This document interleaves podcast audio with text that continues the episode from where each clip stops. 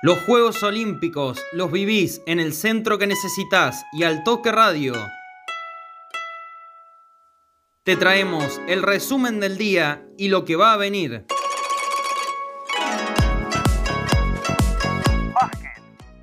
España venció a la selección masculina argentina por 81 a 71.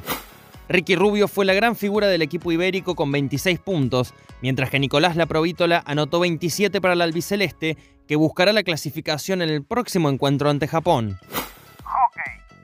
Las Leonas le ganaron a Japón por 2 a 1 con tantos de Agustina Gorcelani y María José Granato. Por su parte, India venció a los Leones por 3 a 1. Los asiáticos marcaron recién en el tercer cuarto y luego se afianzaron en el triunfo. El tanto argentino lo marcó Maiko Casela buscarán la clasificación en su próximo encuentro ante Nueva Zelanda.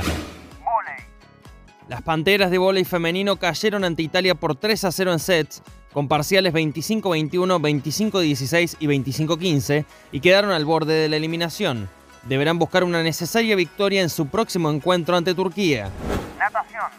Delfina Piñatielo finalizó octava en su serie de 800 metros libres y quedó eliminada de la competencia olímpica.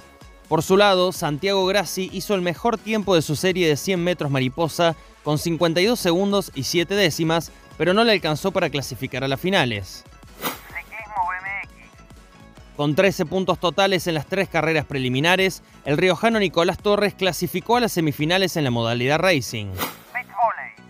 La dupla de Julián Assad y Nicolás Capogrosso le sacó un set a la pareja estadounidense de Luceni Dalhauser, campeón olímpico en Beijing 2008, pero cayeron 21-19, 18-21 y 15-6. Por su parte, Ana Galay y Fernanda Pereira perdieron ante las chinas Wang Xia por 21-14 y 21-13.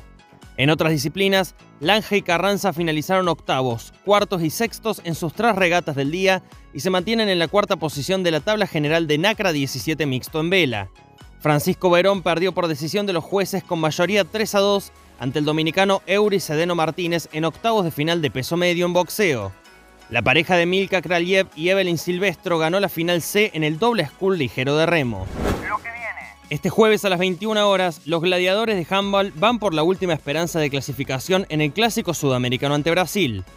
El riojano Nicolás Torres tendrá sus tres carreras de semifinales de BMX a las 22, 22.31 y 23.02 respectivamente.